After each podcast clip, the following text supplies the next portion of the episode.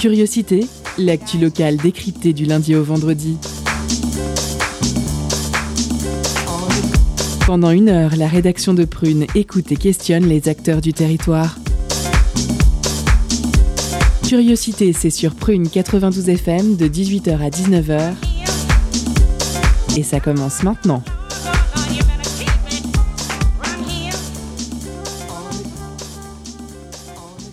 Bonjour, bonsoir, chers auditeurs et auditrices. Vous êtes sur Prune 92 FM, il est 18h, c'est heure de curiosité. Je suis John et je vous accueille pour votre quotidienne avec moi ce soir Pierre, notre rédac chef par intérim. Salut Pierre. Salut, salut. Salut, salut. Un service civique nommé Antoine qui sera avec nous tout à l'heure également. Arthur et Anthony pour la chronique en duo. Arthur est là, coucou Arthur. Coucou. Et coucou. Il est plus caramel que Gargamel, c'est Gabi. Et coucou Gabi. Et coucou. Et coucou. Et à la rôle ce soir, c'est Sébastien. Salut Sébastien. Coucou. Et coucou. Et tout de suite, c'est l'heure des éphémérides de John. Les éphémérides de John. Là, là, là. C'est vraiment vachement bien. Oh ouais. On apprend plein de trucs super. Les éphémérides. Yeah. J'apprécie chaque fois que t'es là. hein. oui, on commence euh, à voir ce qui s'est passé en 1er décembre. En 1887, euh, avec la première apparition du personnage de Sherlock Holmes. 1900, les femmes peuvent enfin exercer la profession d'avocat. 1955, Rosa Parks refuse de quitter sa place dans le bus. 1982, lancement de l'album Thriller.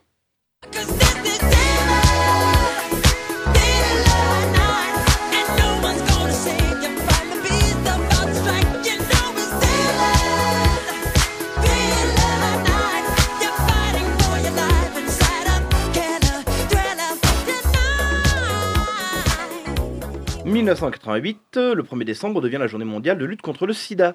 On passe aux naissances avec en 1092 Héloïse, écrivaine, intellectuelle et épouse d'Abélard, avec qui elle révolutionnera la pensée au Moyen Âge. 1923 Maurice, créateur de Lucky Luke. 1934 le chanteur Billy Paul.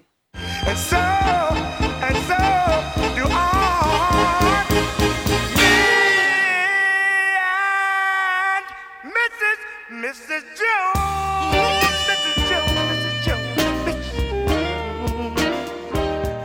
Et 1947 Alain Bachung. Et Gabi d'ailleurs il a un message pour toi.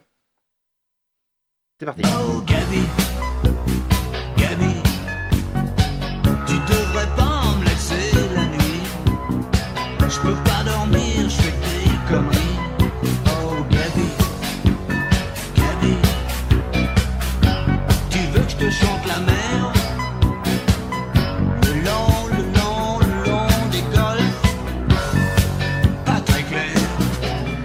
Et en réponse à cette vanne pourrie, en 1947 toujours, René Malville. C'est honteux 1953 Antoine de Caunes. 1966 Édouard Baird. Bien justement, c'est une bonne situation ça d'être né un 1er décembre? Mais vous savez, moi je crois pas qu'il y ait de bonnes ou de mauvaises alors, alors non, alors, alors, par contre, on n'aura si pas je devais non, oui, résumer ma très gentil, très gentil, on n'aura pas le temps. On n'aura pas le temps. Et on passe à l'info classique avec ce soir Ernest Reyer, né le 1er décembre 1823, fils de notaire. Ce dernier ne voulait pas euh, voir son fils embrasser une carrière musicale, mais le laissa tout de même servir les, des cours, suivre, oh la, fou- la vache, laissera tout de même suivre des cours au conservatoire, pardon. À 16 ans, il est envoyé chez son oncle prendre un emploi de comptable où il montrera la plus parfaite indiscipline et nonchalance. Lors de la troisième révolution en 1848, il monte à Paris pour vivre dans le milieu bohème avec d'autres artistes comme Gustave Flaubert et Théophile Gautier, avec qui il écrira des opéras. Reyer sera alors remarqué par Berlioz, qui le lancera. S'ensuit alors 34 années de composition d'opéra, de ballets et autres opéras comiques. À la fin de sa vie, on louera sa résolution immuable de ne jamais faire de concessions au mauvais goût du public, ainsi que la rigueur de ses principes, la dignité de son attitude et son mépris de la réclame. Et là, on écoute sa dernière grande œuvre, Salambo.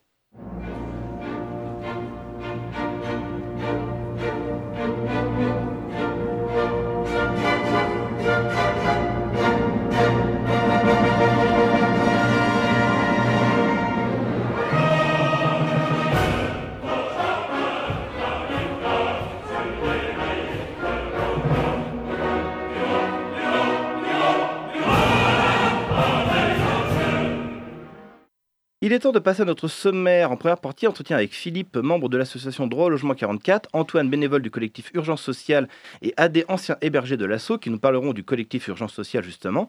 En seconde partie, Zoom sur Team L avec Luna Nawadjame, chargée d'animation à la prévention des violences sexuelles dans le sport, et Jean-Baptiste Piveteau, proviseur adjoint du lycée La Collinière, avec la chronique d'Arthur Anthony et le billet d'humeur de Gabi. Sans oublier à 18h30 notre pause cadeau qui soit vous fait gagner des places pour la session d'électrons libres de votre choix à Stéréolux. On commence tout de suite avec notre entretien, c'est parti. Culture, questions sociales et politiques, environnement, vie associative. On en parle maintenant dans l'entretien de curiosité.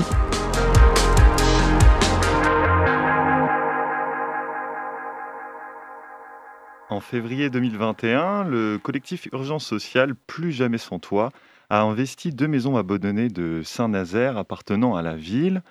Ils accueillent depuis ce moment-là des personnes sans abri, vivant auparavant à la rue et qui ont, pu qui ont pu trouver euh, un lieu de vie et de sociabilité. Ces maisons d'hébergement solidaire, comme elles ont été nommées, sont aujourd'hui menacées d'expulsion. Et aujourd'hui aussi, nous avons sur notre plateau, pour nous en parler, Antoine. Bonjour à toi Antoine. Salut. Euh, Philippe, qui fait partie de l'association Droit au logement 44. Bonsoir. Bonsoir. Euh, Droit au logement 44, qui fait partie du collectif Urgence Sociale. Et Adé, donc un ancien euh, hébergé de ce lieu. Bonsoir Adé. Salut. Euh, donc en février dernier, vous avez euh, investi ces deux maisons. Et euh, si vous avez investi ces maisons-là, ce n'est pas par hasard, c'est parce que vous aviez été expulsé d'un autre lieu auparavant, le 26 décembre, ce que vous me disiez juste avant. Est-ce que vous pouvez nous raconter peut-être un petit peu ce moment-là? Parce qu'on sait que les, moments d'expulsion sont toujours bah, des moments un peu chaotiques, euh, plein d'émotions, etc. Je voulais juste, Antoine va, pas- va sans doute euh, mieux le faire que moi, donc moi c'est Philippe.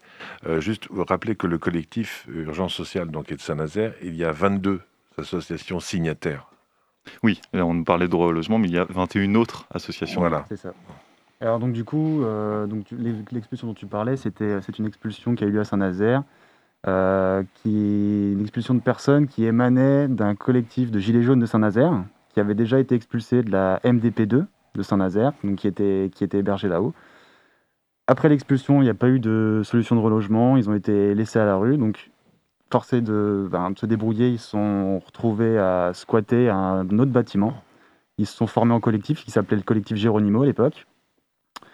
Euh, de ce bâtiment-là, ils ont subi une expulsion assez violente, euh, suivie de plusieurs semaines de grosses galères avec euh, tentative de, re, de resquatter les autres bâtiments, qui n'a pas fonctionné. Ils ont subi une grosse répression, un harcèlement policier, parce qu'après, ils ont été euh, plusieurs semaines dans des camps en tente, desquels ils se sont fait jeter. On était en janvier. euh, On était en janvier, on était en plein hiver, effectivement. Euh, donc on a été plusieurs personnes du collectif, des Gilets jaunes, et puis des personnes qui gravitaient autour à ben, compatir, et puis ben, essayer de les aider tout simplement. Et euh, en fait, de, de leur situation, plus du, la- du constat qu'il n'y avait pas de place d'hébergement à Saint-Nazaire et que le 115 était archi saturé et est toujours archi saturé, euh, on a décidé de se monter en collectif. Euh, donc, donc, dont parlait Philippe, euh, avec 22 autres associations, signataires, etc., donc partis politiques, syndicats. Et euh, on a créé donc le DAL, enfin l'antenne du DAL 44 à Saint-Nazaire. À ce moment-là, ouais. Voilà, exactement, avec l'idée bah, de réquisitionner des maisons pour mettre ces personnes-là à l'abri. Donc peut-être que Philippe veut donner un. Le, DAL, 144. juste, c'est le droit au logement. euh, C'est le droit au logement de Nantes. Donc, je, je suis euh, également coprésident de- du DAL de Nantes, mais on est tous coprésidents. Donc, c'est pas un titre euh, plus qu'un autre. On est tous coprésidents. Donc, euh, et, euh, et entre, entre autres, je suis référent du, du DAL de, de- de Saint-Nazaire. Euh, je sais plus. C'était quoi la question? Euh, Bah, C'était l'historique euh, des, des maisons. pas de- Ah oui, absolument. Donc alors, je, tiens à préciser aussi que c'est une réquisition citoyenne. C'est-à-dire que euh, aujourd'hui, le pouvoir euh, est laissé aux maires ou aux préfets de réquisitionner des maisons et aux citoyens également, dans la mesure où ils ont, selon une certaine loi qui s'appelle DALO, de pas l'interdiction de mettre les gens dehors et de, les pas, de ne pas les reloger. Ce qui s'est fait effectuer à Saint-Nazaire. Donc, de ce fait-là, le DAL, on a, on a aussi réquisitionné d'autres associations et des, ces maisons-là, mais avec tout le monde, avec les Gilets jaunes, avec le Secours populaire, Secours catholique, etc. Et euh, on a réquisitionné, et pas seulement pour réquisitionner, pour mettre les gens à l'abri, mais de- derrière, il y avait une idée de projet d'hébergement social dont on parlera sans doute euh, tout à l'heure. Voilà. Et euh, la question que je me posais, euh, parce que je ne gravite pas forcément dans, dans ces milieux-là, comment on recherche des lieux? Alors on sait qu'il y a beaucoup de lieux qui sont inoccupés, mais sans peut-être révéler toutes les ficelles, mais comment on recherche des lieux inoccupés? Est-ce que ça vous prend du temps? Euh, comment, comment ça se passe? Je ne sais pas si on peut en parler. Bon, on doit pouvoir en parler Bon. dans les grandes lignes, quoi. J'imagine, ouais. Donc effectivement, on repère des lieux. Donc bon, alors déjà, il faut savoir que le collectif voulait absolument pas, enfin, réquisitionner des maisons privées. C'était des, Oui. c'est des maisons qui appartiennent à la mairie, donc Ou à l'État. ou à l'État, voilà, tout à fait. Donc c'est des maisons qui sont à l'abandon. Pour notre cas, c'est des maisons dont une qui est à l'abandon depuis 10 ans, qui sont sur des projets immobiliers qui ne verront pas le jour avant de nombreuses années, on le sait. Euh, Il y a de nombreux, euh, nombreux bâtiments vides à Saint-Nazaire notamment, euh, qui sont laissés à l'abandon et qui appartiennent justement à la mairie. Donc ça, après, voilà, c'est c'est de l'expérience euh, en squat, en, réquisition, disons. Tu repères euh, les maisons. Il y, a, il y a plein de petits guides sur Internet euh, que tu te procures très facilement et qui, qui donnent toutes les ficelles. Et, et vous faites, euh, bah, ce que tu disais, attention aussi à, la- à sélectionner des lieux qui sont bien inhabités, des lieux qui appartiennent à l'État, etc. C'est pas au hasard, quoi. Non, on n'investit pas Ah des non, lieux non, au non, mais non, c'est c'est longuement euh, réfléchi et c'est pas un acte non plus de terroriste ou de néo-gaucho euh, comme on a pu nous le signifier plusieurs fois. Euh, bon, les gens me voient pas, mais euh, aujourd'hui j'ai j'ai 66 ans. Euh, donc voilà, je bosse, et ça, donc euh, euh, c'est pas forcément l'image qu'on s'en fait. On veut juste mettre les gens à l'abri pour, manque, pour parer à un manque de l'État. C'est surtout ça. Il y, a une, il y a une défaillance de l'État qui ne loge pas ces gens et qui expulse des gens en plein hiver. euh, mais à l'époque, il faisait moins 5, moins 6, moins 7 degrés, sans pitié. Donc, euh, nous, on trouve ça particulièrement euh, inadmissible. Et effectivement, au DAL, on a plutôt une action militante euh, dans ce sens. Et ces deux maisons-là donc étaient abandonnées, une depuis euh, 10 ans, Antoine, euh, euh, vous me disiez. Et dans quel état vous les avez trouvées? Comment ça se passe quand on arrive dans des maisons comme ça? Est-ce qu'il a fallu euh, les investir, les aménager? Comment ça s'est passé? Adé, peut-être tu étais là Ouais. dès le début? Ouais, bah, je suis arrivé moi le, 20 le 27 février. C'est-à-dire, les réquisitions des deux maisons, ils ont été rendus publics le 25. Donc deux jours après, je suis venu avec un, avec un ami à moi. On était en galère dehors, tout ça, mais c'était vraiment, c'était pas habitable, quoi. Il y en avait une, c'était un peu mieux que l'autre, mais vraiment, euh, la maison qui était abandonnée depuis 10 ans, c'est impossible. C'était, on pouvait pas dormir dedans, on pouvait rien faire, c'était poussiéreux. Il y avait tout qui était cassé, il y avait, euh, enfin, il y avait rien. Il n'y avait quoi. pas, de- pas de fallait tout y refaire, fallait tout refaire. Et aujourd'hui, euh, dans quel état sont ces maisons-là? Bah, là, c'est quand on rentre dedans, on sent qu'il y a de la vie, on, enfin, on, s'y sent bien, quoi. On n'a pas envie d'y repartir, en vrai. C'est habitable, il y a du chauffage, il y a de la douche, euh, il y a des cuisines, euh, donc les gens peuvent. euh, Il y a des, surtout des lits. Parce qu'on a fait, je ne sais plus quel est le montant, mais enfin, un, un mon- un mon- montant assez important de travaux, parce qu'on a eu des dons, etc. Alors- on a fait des cloisons, des chambres, etc. Finalement, du coup, alors c'est tout le principe du projet aussi. C'est alors c'est pas si important que ça les dons finalement pour la rénovation. On en a eu pour à peu près 7500 euros. Euh, en fait, et c'est aussi ça qu'on porte, c'est pour dire que c'est des bâtiments qui sont certes un peu vieux, mais une rénovation rapide de l'isolation, remise en eau, remise en électricité, euh, remplacer des vitres pétées et puis un peu de mobilier, ben en fait finalement ça coûte pas si cher que ça. Bon, effectivement pour un collectif euh, de bénévoles, bon bah ça nécessite de, la récolte de fonds, etc. Mais pour des collectivités, en fait, c'est rien du tout. Et euh, c'est clairement des projets qui sont, donc on y reviendra sûrement plus tard, mais c'est des projets qui sont vraiment reproductibles parce que ben ça demande pas beaucoup d'investissement et dès le départ parce qu'il y a déjà des, des murs qui existent en fait. Mais euh, d'ailleurs, on- peut peut-être faire le bilan, euh, parce qu'on a, on a euh, ouvert le- ces maisons en février. Et depuis, alors moi, c'est toi qui as les, les chiffres, Antoine. Euh, le- combien, vous avez Moi, la question que je me posais, c'est combien de personnes vous avez pu accueillir euh, Ben, voilà, Antoine a les chiffres. Alors c'est ça, donc du coup, depuis, euh, donc là c'est un bilan du, euh, par- qui compte du 19 euh, novembre.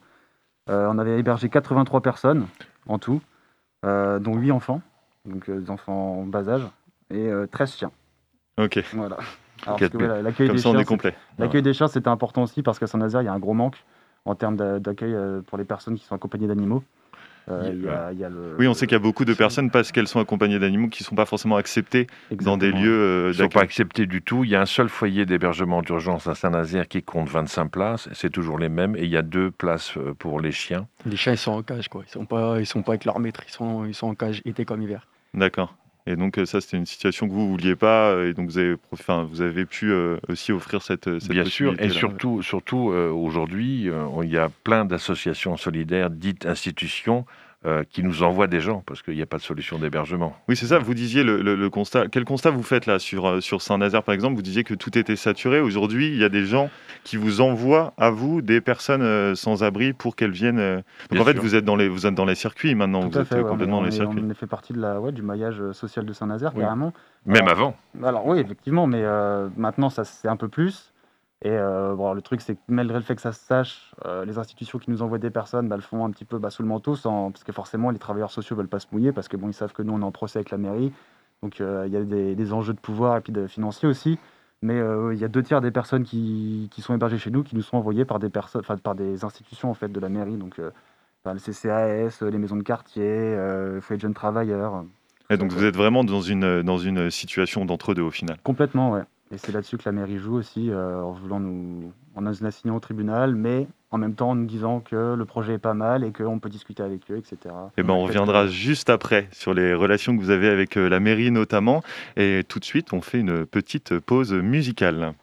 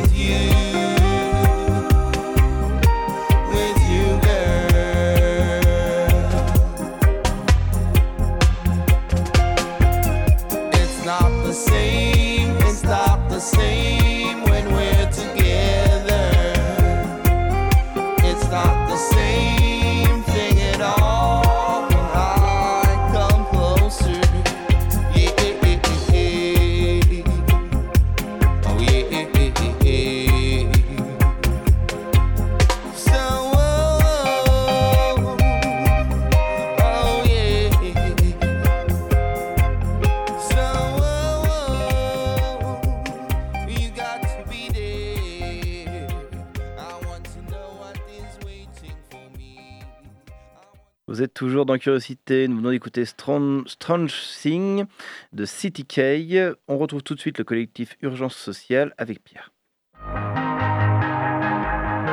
L'entretien de curiosité sur Prune 92 FM et le www.prune.net.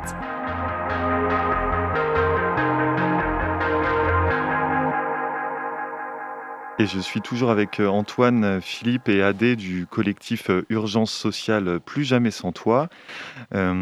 Pour rappel, vous avez, vous occupez deux maisons à Saint-Nazaire pour accueillir des personnes sans abri depuis février dernier. On en, a, on en a un peu parlé dans la première partie de l'interview. Euh, Adé, euh, je profitais aussi un peu de, de, de t'avoir sur le plateau pour euh, profiter de ton témoignage aussi. Euh, Je sais que c'est pas forcément. Tu donc as été sans abri et je sais que c'est pas forcément facile de trouver un lieu et même d'aller vers des personnes pour pouvoir trouver un lieu pour habiter. Tu nous as dit que toi, tu as été dès le début dans ces maisons-là. Comment ça s'est passé un peu bah, ta prise de contact avec le collectif? Est-ce que tu les connaissais avant? Comment ça s'est passé Ah bah, Il y avait certaines personnes que je connaissais d'avant. Le collectif Géronimo, je les connaissais, ceux qui m'ont invité à venir en fait. M'ont dit viens, reste pas dehors. Du coup, j'en ai profité pour ramener un ami à moi. Et au final, non, je connaissais personne vraiment, des, bénévoles, je connaissais personne. Les Gilets jaunes, je connaissais personne. Et puis forcément, quand, quand on arrive de la rue comme ça, on fait pas confiance aux gens, on n'a plus vraiment espoir en l'humain, qu'on a euh, Enfin, on fait confiance qu'aux gars de la rue et encore. Du coup, bah, pour nous, c'est tout nouveau quoi, de voir des personnes qui sont pas à la rue, qui viennent pour nous aider, dire bah, tiens, je te remplis ton assiette, mange et après on discute. Bah, ça, c'était tout nouveau pour moi. Et du coup, je faisais pas confiance aux gens, je parlais pas. Et puis petit à petit, et de fil en aiguille, bah, je, me, suis mis à aller vers ces gens et tout seul, quoi, ça s'est fait naturellement.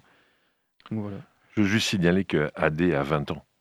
Non, 19. 19, pardon. Ah, je le vieillis. C'est jeune en effet. Et, euh, et donc, euh, tu, es, tu es resté combien de temps euh, T'es resté combien de temps à peu près? Et puis aujourd'hui, tu y es plus en fait. On disait que tu es en un- t'es- t'habites euh, maintenant dans un autre lieu. Aujourd'hui, j'ai mon appartement grâce à un dispositif associatif aussi, qui s'appelle l'Entre-deux à Saint-Nazaire. Du coup, bah, ça me permet de retrouver une stabilité financière déjà, et puis même moi, de me sentir mieux physiquement et mentalement aussi, c'est important. Et du coup, bah, je- grâce à ce dispositif-là, le fait que j'ai mon appartement, je me consacre au permis de conduire, je me consacre à euh, trouver du travail, tout ça, et enfin ma vie, quoi. Je cours plus, je cours plus après. euh, je cours plus après euh, l'argent, quoi, des, pièces de monnaie pour, pour pouvoir manger le soir. c'est ça un peu l'image. Après, voilà, quoi. C'est. Ouais, et, et- et l'AD, non, non, je dis AD, l'exemple type de, de- quand, on- quand nous on revendique le, le droit au logement, enfin que le logement c'est un droit, on s'aperçoit typiquement avec ce projet des maisons solidaires qu'à partir du moment où les gens ont un toit, ils pensent à autre chose, ils pensent à leur avenir, ils pensent à construire. Quand on est dans la rue, comme AD, comme plein d'autres qui sont à Saint-Nazaire, ben, ils pensent à faire la manche, à ne pas se faire taper dessus. Ils font 12, 12 heures par jour de marche à pied pour aller au CCAS, pour aller à tel endroit, parce qu'ils à poser leur sac par-ci, à recharger leur téléphone, à chercher à bouffer, etc. Donc le- toit, l'hébergement, c'est fondamental. Et c'est pour ça qu'on défend euh, vivement ce projet. Pas le fait de réquisitionner des maisons, c'est le projet qui est important. le fait d'avoir un toit pour, euh, pour toutes ces personnes qui sont euh, sans abri et notamment à, Saint-Nazaire. Euh, alors on le disait juste avant, on a commencé à l'évoquer, quand, on investit un lieu comme ça, on est forcément à un moment donné confronté aux autorités. Alors vous avez, il y a, l'impression de ce que je comprenais, deux dialogues qui se font en même temps, Antoine. Il y a un dialogue qui est avec la mairie qui est plutôt ouverte parce que je pense qu'elle est aussi partage un peu votre constat. Au final, la mairie qui a ses besoins de, de lieu de vie. Euh, et pourtant, elle a été obligée, cette mairie-là, de vous assigner en justice pour que vous quittiez les lieux. Euh, ça en est où, là, de, de, de, de tout ça? Alors, ils n'ont pas été obligés de Ouais, nous ils ont pas été assigner en justice. hein, ils ils sont pas allés à contre-cœur non plus, hein, Oui. vraiment. Euh, et puis, ils partagent le constat. Bon, Peut-être pas exactement le même que vous. non, pas exactement. Effectivement, ils ont des décomptes de personnes à la rue qui sont bien moindres que les nôtres. Re- pour revenir sur les, les dialogues qu'on a avec la mairie, donc bon, ça, ça stagne un peu, donc on est toujours assigné en, euh, en justice. Euh, on, est, on a eu donc récemment, il y a eu un report qui a été demandé par l'avocat de la mairie, euh, le deuxième d'affilée. Donc là, on repasse au tribunal le 26 janvier, c'est ça Et vous, en parallèle, vous aviez monté un projet, vous aviez monté un projet pour demander, pour demander le fait de pouvoir rester de manière un peu plus. C'est ça, en fait. Nous, quand, on a ré- quand on a réquisitionné les maisons, donc automatiquement, on a été assigné en tribunal. On s'est dit, pour garder les maisons, pour avoir un espoir, il faut qu'on monte un projet, effectivement. Enfin, de toute façon, voilà, il faut qu'on l'officialise, du coup, le projet. Donc, on, on a commencé à, faire valoir ça dans les médias, etc., en disant, bah, nous, on va demander un bail précaire. euh, Il y a un projet qui se porte et il y a des, des personnes à, à aider. Donc, on voulait cadrer le truc, en fait. Donc, la mairie a dit, OK, on va commencer les discussions.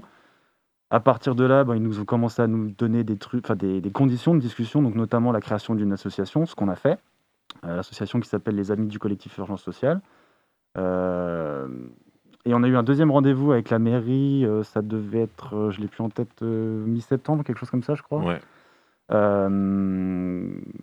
Dans laquelle, enfin, auquel la mairie a un peu campé sur ses positions en disant bah ouais, c'est bien ce que vous faites, mais vous occupez illégalement le- les maisons, donc on va continuer bah, la procédure judiciaire, mais euh, bah, pour l'instant on fait rien, on laisse un petit peu stagner le truc quoi. Donc on est dans un projet qui les intéresse, mais où est-ce qu'ils veulent pas, ils veulent pas retirer leur plainte et donc on est vraiment comme tu disais tout à l'heure en- entre deux quoi. Voilà, c'est ça. Non, non, mais c'est un sujet un peu inextricable. C'est-à-dire que euh, la, la mairie dit euh, le logement, c'est pas de ma compétence, c'est la compétence de la préfecture. Et en même temps, euh, c'est des, appart- c'est des, des maisons qui appartiennent à la mairie, auxquelles il pourrait effectivement, ne serait-ce que nous aider à monter ce projet-là et voir peut-être la, mise en œuvre, enfin des choses un peu légales, etc. Et on sent qu'il y a un, double discours qui est ambigu et qui n'est pas facile à gérer. Et en tous les cas, il y a toujours des gens dehors et euh, il ne s'est rien passé depuis un an, à part nos maisons. Et euh, dans ces maisons-là, euh, est-ce que ces maisons-là sont, seulement des, lieux de, vie où on dort, on mange? Est-ce que vous organisez des choses? Vous nous parliez là pendant la pause musicale de projets de, de podcast. Qu'est-ce qu'on peut y faire? Alors, on avait aussi la volonté de- d'en faire un lieu d'organisation politique, entre guillemets, où il y a des groupes euh, qui peuvent se, se- se regrouper là-bas, s'organiser. Par exemple, euh, récemment, il y a Extinction Rebellion qui est venu euh, faire une réunion chez nous. Il y a des, des groupes interféministes qui viennent faire des réunions de temps en temps. Euh, on Il y a aussi des projections de films. voilà, voilà, il y a d'autres des projections de films. Euh, cet été, on a eu des projections de films en plein air. Euh, on, a, voulu faire des concerts qui étaient un petit peu compliqués à faire parce que bon, le voisin, le, bruit avec les voisins, etc. Mais bon. Et euh, ouais, on, on essaye de, faire vivre les lieux euh, en dehors du projet en fait. C'est pas que un projet d'hébergement, c'est aussi un truc où est-ce que ben, c'est un lieu de, un tiers lieu de, de vie, euh, de vie sociale, quoi, tout simplement. quoi. Voilà, c'est ça. Hmm. On, s'occupe des papiers, il y a, enfin, on fait plein, plein de choses quand on prend les gens, les- on les héberge, mais autant les gens qui sont à la rue, mais aussi les, les- les migrants, les familles euh, de- qu'on héberge aussi, euh, les enfants sont scolarisés, euh, euh, il y en a une, une dame qui apprend le français, on, on, on- on a créé un collectif aussi de ramasse de, de, alimentaire. On fait tous les jours, on fait des, ramasses alimentaires et on distribue également euh, aux maisons solidaires la nourriture. Donc il y a toute une, euh, toute une chaîne de gens. Et effectivement, ce qui est intéressant, c'est de voir le résultat. Il y a les résultats. Bon, AD, AD est, un, un exemple, et on en a d'autres. euh, de, le fait d'être hébergé, d'avoir un toit, de permettre de- de- d'envisager un avenir. Et hum, vous avez, vous avez donc, euh, vous avez donc euh, ce lieu-là et vous nous, parlez, vous nous parliez tout à l'heure de d'autres projets. Tu, tu, tu parlais, Antoine, de projets qui étaient reproductibles, ce, ce projet-là.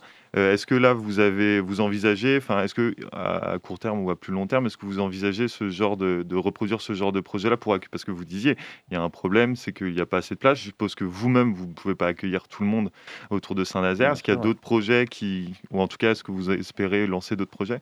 Alors nous, en tant que bénévole, on n'a pas vocation à y rester en fait, parce que ce qu'on porte aussi, c'est euh, ce qu'on dit, c'est que c'est la responsabilité de l'État et que c'est pas des, citoyens lambda de prendre ça en main en fait.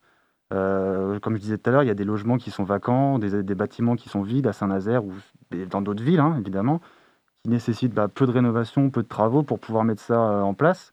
Donc des associations avec des salariés, des vrais travailleurs sociaux, des gens formés, des gens qui savent ce qu'ils font euh, sur de point de vue juridique, d'un point de vue accompagnement social, euh, tout ça. Ces projets-là, en fait, sont reproductibles. Enfin, notre projet est reproductible par des collectivités, des associations, et c'est ça qu'on veut porter. Nous, en tant que bénévoles, on n'a pas vocation à rester. Vraiment, là-bas, c'était vraiment surtout un espèce de, de cri d'alerte, en fait. Puis il y a aussi un modèle d'autogestion parce que les, les gars qui sont les gars, les, les familles qui sont hébergées se prennent en main. Il y a une forme d'autogestion aussi, de, responsabilisation euh, euh, qui, qui va, qui, qui va de, de, soi-même euh, même au niveau du partage de la nourriture, etc. Donc chacun y met du sien. Et c'est aujourd'hui, je pense qu'il est temps de réinventer ou de réfléchir, d'être un peu disruptif en tous les cas sur les modes d'hébergement qu'on peut proposer. Parce qu'il y a plein de gens qui rentrent pas dans des cases. Et aujourd'hui, euh, si on rentre pas dans une case, on n'a rien, à part le 115 qui répond jamais. Et, euh, et en plus, c'est des cases qui sont pas étanches, enfin qui sont étanches. Donc on peut il n'y a, pas de transversalité. Euh, on a eu un hébergé, là, euh, par exemple, il avait, il, avait trouvé un appartement, euh, il lui manquait une déclaration d'impôt, mais cette déclaration d'impôt, il- elle était euh, faite, elle était réalisée quand il était mineur, et la dame de, de- de- de- de- du logement a dit ouais mais je peux pas parce qu'il vous manque une déclaration d'impôt, et le type était embauché en CDI chez McDo en plus, et donc bah non, et pas de logement, vous voyez ce que je veux dire, parce qu'il manque une case. Oui, c'est des cercles infer- infernaux de. C'est ça, faut, faut réinventer. Le, je crois que c'est un état d'esprit, réinventer la façon de travailler et puis euh, aussi- ou, euh, faire en sorte que ce soit social pour tout le monde. Eh bien, euh, merci beaucoup à vous trois euh, d'être venus euh, répondre euh, à nos questions. C'était euh, le collectif Urgence Sociale Plus Jamais Sans Toi euh, à Saint-Nazaire euh, qui, euh, qui sont venus. Merci beaucoup. Merci de nous avoir invités. Pas de souci. Merci et bon courage. Et bonne continuation. Merci. Beaucoup encore une fois à vous. Merci Pierre. En deuxième partie, nous retrouverons la team L, mais avant une pause musicale.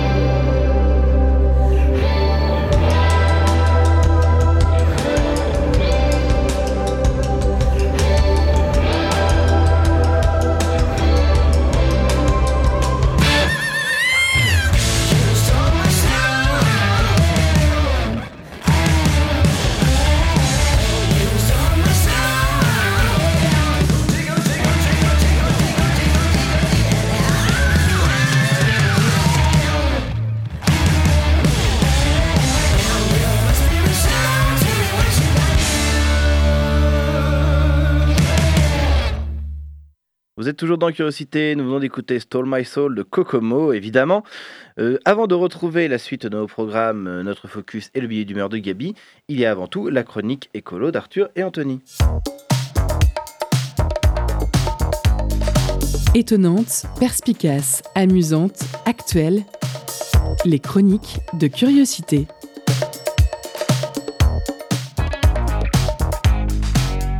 Donc comme je le disais, la chronique école d'Arthur et Anthony, et aujourd'hui, alors même si on dirait que ça n'a rien à voir, ils vont nous parler de fresques. Eh oui, mais vous en doutez, on va pas parler de peinture murale aujourd'hui. On va plutôt vous parler, en roulement de tambour en studio, D'ateliers de sensibilisation, parce que Arthur, tu animes des ateliers qu'on appelle des fresques, et c'est un super outil d'éducation populaire dont on voulait faire un peu de pub. En effet, les fresques sont des ateliers de sensibilisation auxquels on participe en groupe de 4 à 8 personnes. Pendant 3 heures, on collabore pour comprendre les enjeux d'une thématique environnementale ou sociétale. Dans une fresque, on a un jeu de cartes où chaque carte représente un aspect de la thématique. Pendant la première moitié de l'atelier, on dispose les cartes sur une feuille géante de manière à construire un récit sur la thématique de la fresque. Par exemple, dans la fresque du climat, il y a deux cartes activités industrielles et pollution des eaux. On peut les relier par une flèche pour dire que les activités industrielles causent la pollution des eaux. Les animateurs de l'atelier aiguillent, aiguillent le, couple- le groupe pardon, et peuvent apporter des explications complémentaires sur certaines cartes.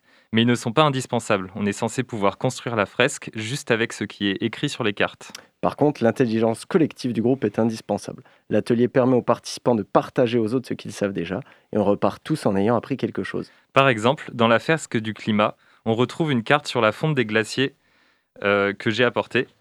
Et donc, euh, C'est très cool, mais je, je pense pas qu'on pourra la, la montrer à l'antenne. alors regardez bien. Elle a le format d'une carte postale et dessus, on peut y lire que les calottes glaciaires sont le Groenland et l'Antarctique. Et si elles fondaient intégralement, cela représenterait une augmentation du niveau de la mer de 7 mètres pour le Groenland et de 54 mètres pour l'Antarctique. Au fur et à mesure qu'on découvre les cartes et qu'on construit la fresque, on acquiert une vision et une compréhension globale sur le sujet, qu'on retient beaucoup mieux que si un conférencier ou une vidéo nous l'expliquait. La plupart de ces fresques sont sourcées, c'est-à-dire qu'elles synthétisent les connaissances issues de rapports scientifiques qui font consensus à l'échelle nationale ou internationale. Ce qui est intéressant à une époque où on voit une prolifération des fake news. Le format fresque offre donc une manière simple et efficace de se réapproprier des connaissances scientifiques de manière sûre. Ces deux heures de réflexion intense pour construire la fresque ont deux conséquences. La première, c'est qu'on se sent calé sur le sujet et donc légitime pour en parler. Et la seconde, c'est qu'on se sent concerné par le sujet et donc à même de parler de ce qu'on ressent. Après la construction de la fresque en elle-même, on a donc une deuxième partie qui dure une heure, le débrief. C'est un espace de discussion et d'écoute où chacun, chacune est invité à partager ses idées et ses émotions. Donc les fresques ne sont pas uniquement des ateliers pédagogiques, ce sont aussi des lieux où nos émotions nous mettent en mouvement et où germent des graines de solutions. Une sorte de petite révolution qui se propage comme un virus pour changer le monde. Parce que chaque participant peut devenir lui-même animateur, obtenir son jeu de cartes après une petite formation et organiser ses propres fresques. Déjà, 250 000 personnes ont été sensibilisées aux enjeux climatiques par l'association La Fresque du Climat. Et pour des fresques beaucoup plus jeunes comme la fresque de la biodiversité et la fresque du numérique, on est déjà à plus de 5000 participants. D'après ce que tu me disais, Arthur, c'est aussi très efficace pour réaliser qu'on est beaucoup à être à la ramasse sur la connaissance de certains problèmes. Oui, c'est vrai que quand on constate que des enfants de 9 ans s'y connaissent plus que leurs parents sur les enjeux environnementaux et sociétaux actuels, bah, ça questionne euh, notamment sur l'interdiction de voter avant 18 ans. Et sur le droit de vote de certains.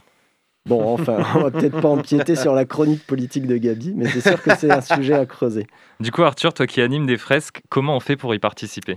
Chaque association de fresques a son propre site, il suffit de s'y connecter et de s'inscrire aux ateliers proposés. Il y en a dans toutes les villes, parfois en ligne et à toute heure. Et il y a sur tous les sujets. Il y a la fresque du climat, de la biodiversité, la fresque du numérique, la fresque de la renaissance écologique, fresque de la diversité, fresque de la mobilité, fresque de la construction. Vous m'avez compris, il y a tout ce que vous voulez trouver. Et c'est des fresques pour les fresques. la fresque de Non, la fresque. Pas encore.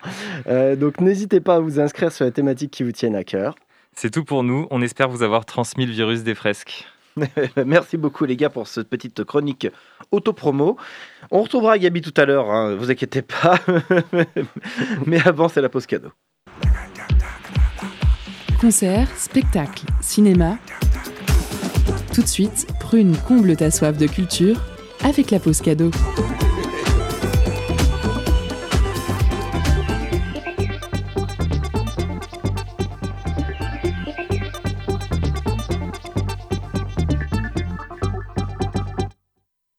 Ce soir, Prune vous fait gagner des places pour la session d'électrons libres de votre choix à Stéréolux les 10 et 11 décembre à 20h30. Électron libre, c'est un événement qui met à l'honneur des projets hybrides mêlant art vivant et technologie, né de rencontres entre musiciens, plasticiens, vidéastes et scénographes. Pour la soirée du 10 décembre, on retrouve la batteuse et percussionniste Lucie Antuns, accompagnée des scénographes du collectif Scale, ainsi que le croisement entre Apollo Noir et Thomas Ponce pour une musique futuriste habillée d'une animation percutante. Deuxième soirée le 11 décembre avec cette fois la technopunk de Louisa, Live Band, suivi de la fusion entre Maxime Dengels et Tommy Risitoli, pour un duo modulaire batterie entre techno et électro. Alors pour remporter vos places, envoyez baguette en message direct sur l'Instagram de Prune et soyez les plus rapides. On se laisse en musique avec Feeling Like par Bad Colors, Fit Jardy. Nigga be real, no fake. Who you feeling like? Nigga all gas, no brakes, brakes. Nigga be real, no fake. Who you feeling like? Nigga all gas, no brakes, brakes. Nigga be real, no fake. Who you feeling like? Nigga all gas, no brakes, brakes. Nigga be real, no fake. Who you feeling like? I'm the man in this bitch. Sound like Dr. Rubber Band this bitch. Uh, I'm the man in this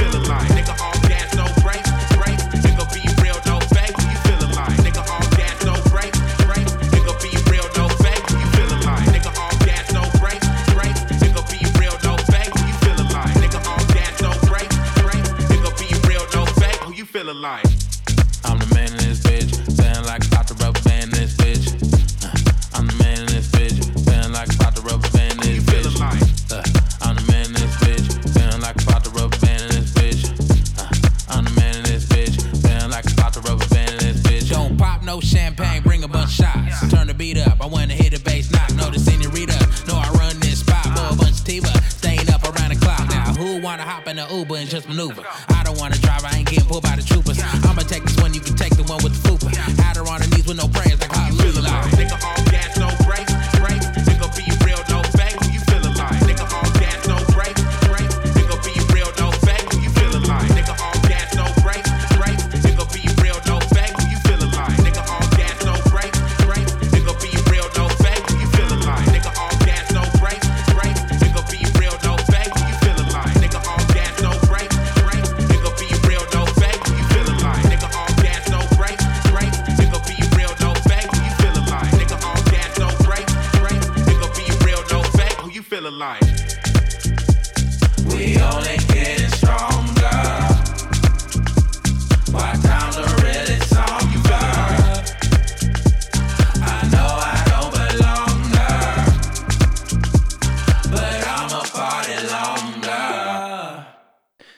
Dans Curiosité, nous venons d'écouter Feeling Like de Bad Colors. Colors, colors, colors. Bref, je suis toujours très mauvais en anglais. On va retrouver notre focus, c'est tout de suite. Focus sur une initiative, un événement, un engagement. C'est le zoom de la rédaction.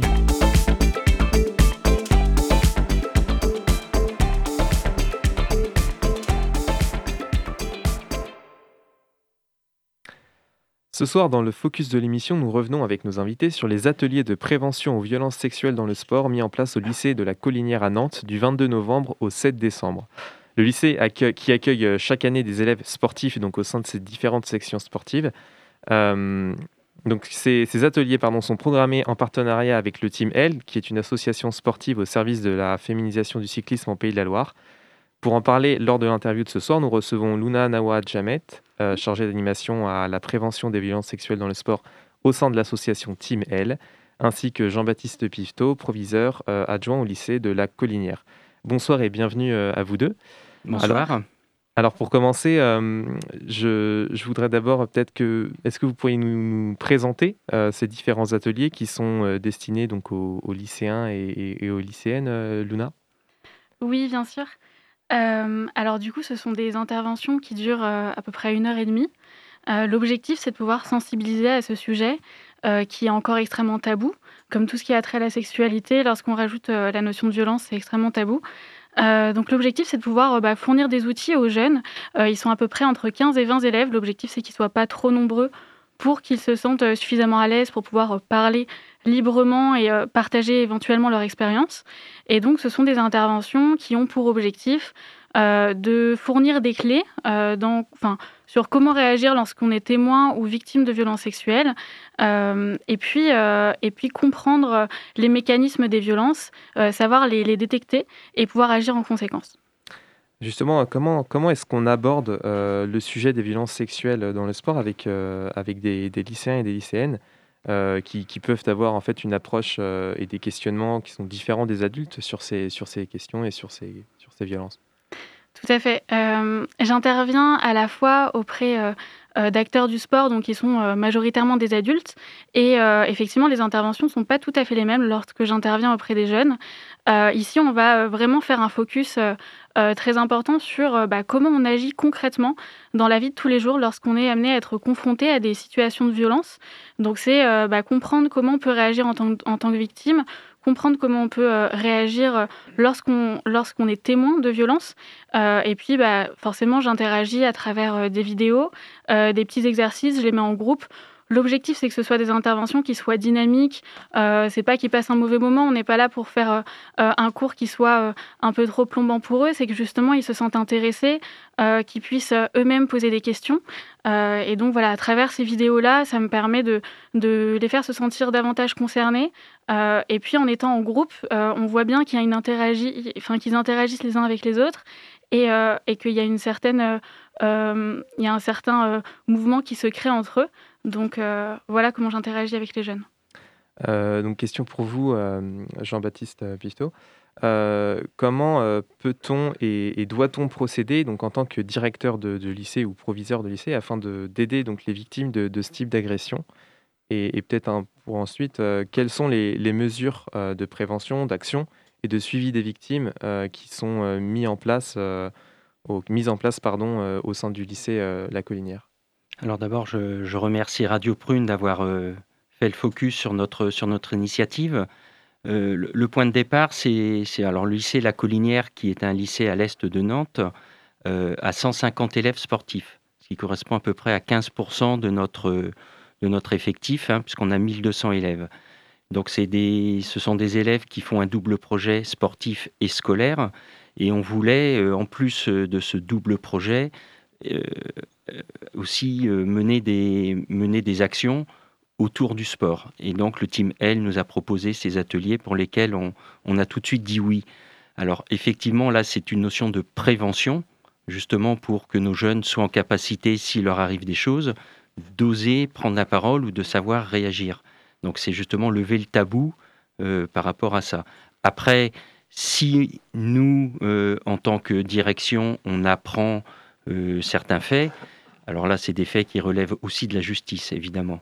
Donc on se doit de, de les signaler à la justice si on apprend euh, des faits aussi graves que des agressions sexuelles au sein de, de, nos, de nos sections, bien sûr.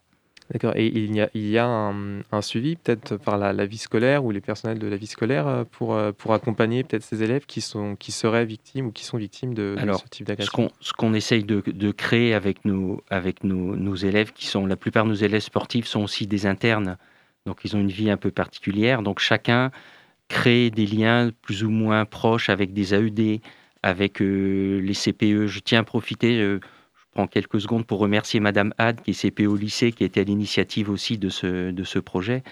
Et euh, donc, on, ce qu'on essaye, c'est de favoriser les relations entre certains adultes et les jeunes pour se dire que s'il arrive quelque chose, ils auront un adulte de confiance. Ça peut être parfois leur professeur principal, parfois un AED, parfois un CPE. Ça, c'est pas prévisible. On ne peut pas dire si vous arrive quelque chose, euh, c'est tel adulte qu'il faut aller voir. Donc, il faut créer un ensemble, un écosystème sur lequel on peut penser que les jeunes auront assez confiance pour aller se, confier à un adulte. Alors sinon, on a évidemment un service de santé. Hein, on a deux infirmières euh, au lycée et un médecin scolaire. Donc évidemment, on oriente immédiatement les jeunes vers le service de, santé qui après euh, agira euh, pour, euh, pour la poursuite s'il y a besoin d'un suivi.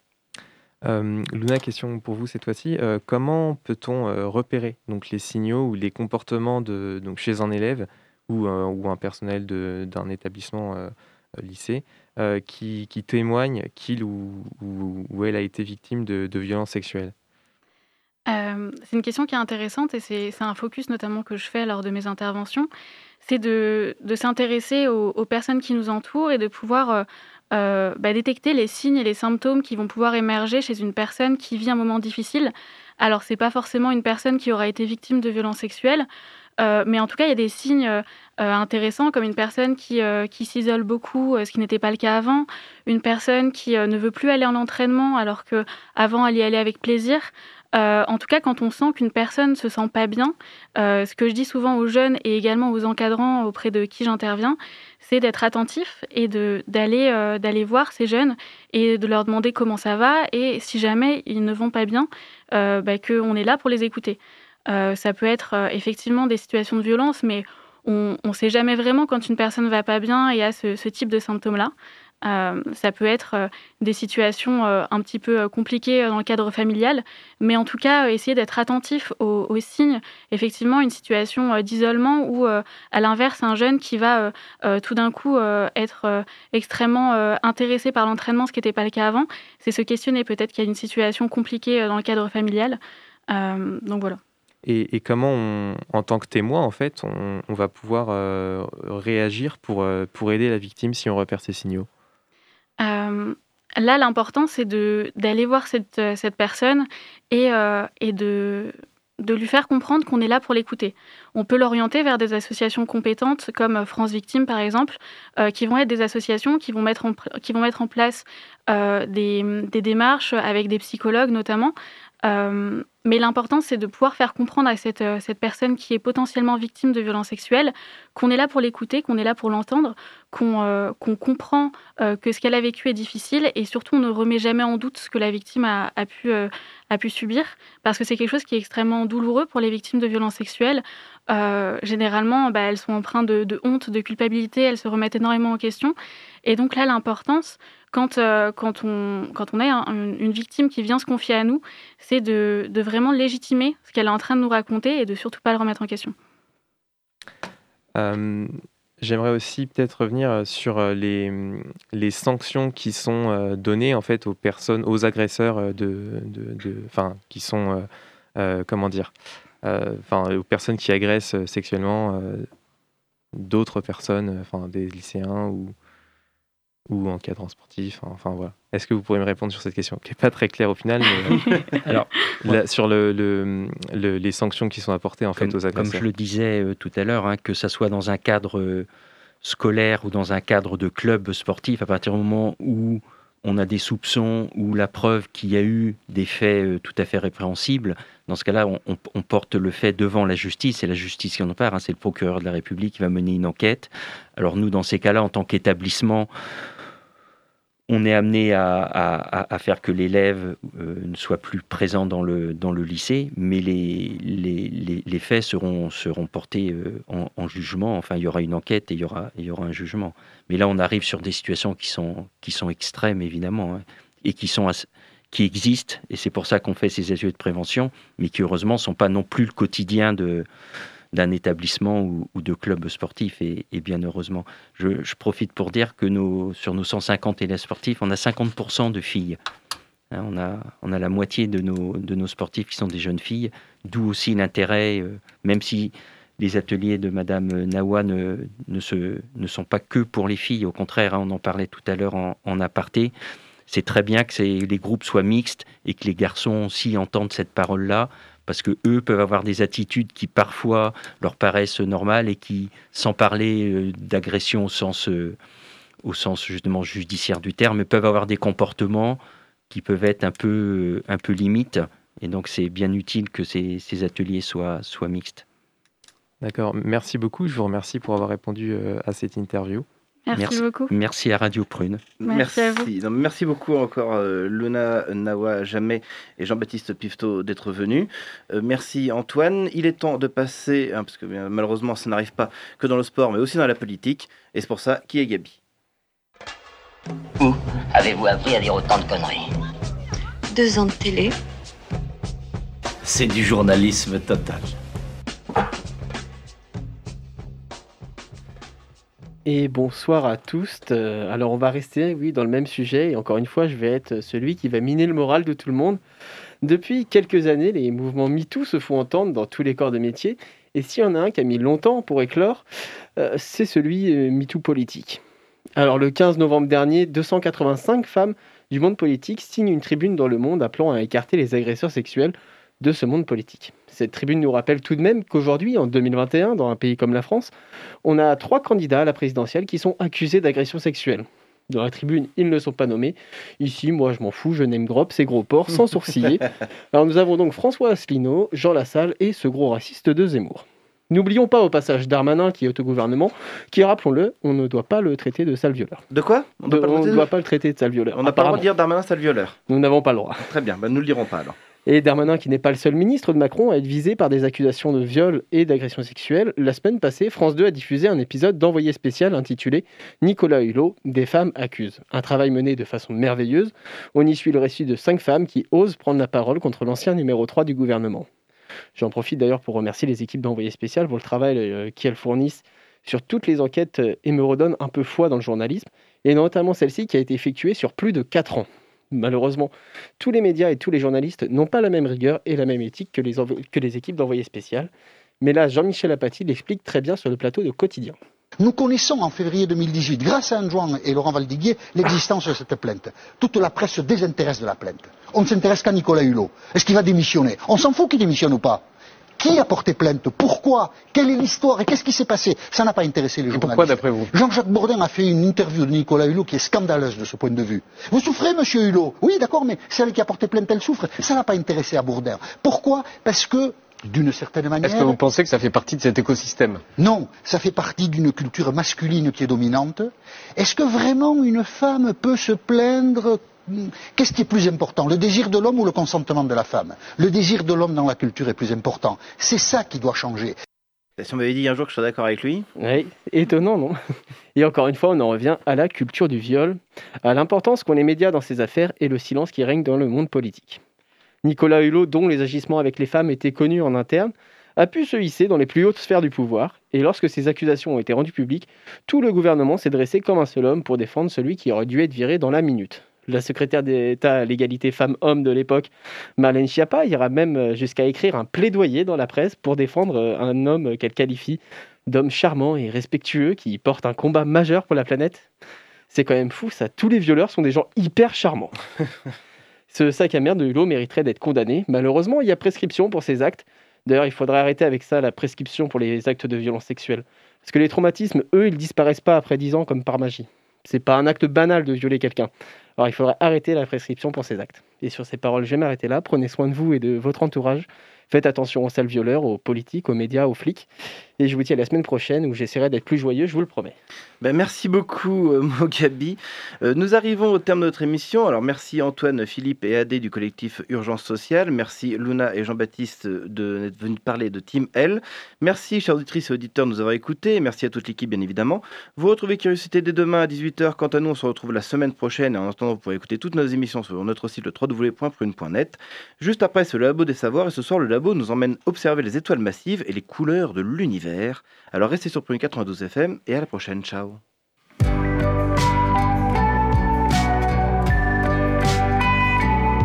Pour écouter ou réécouter Curiosité, rendez-vous sur le www.prune.net.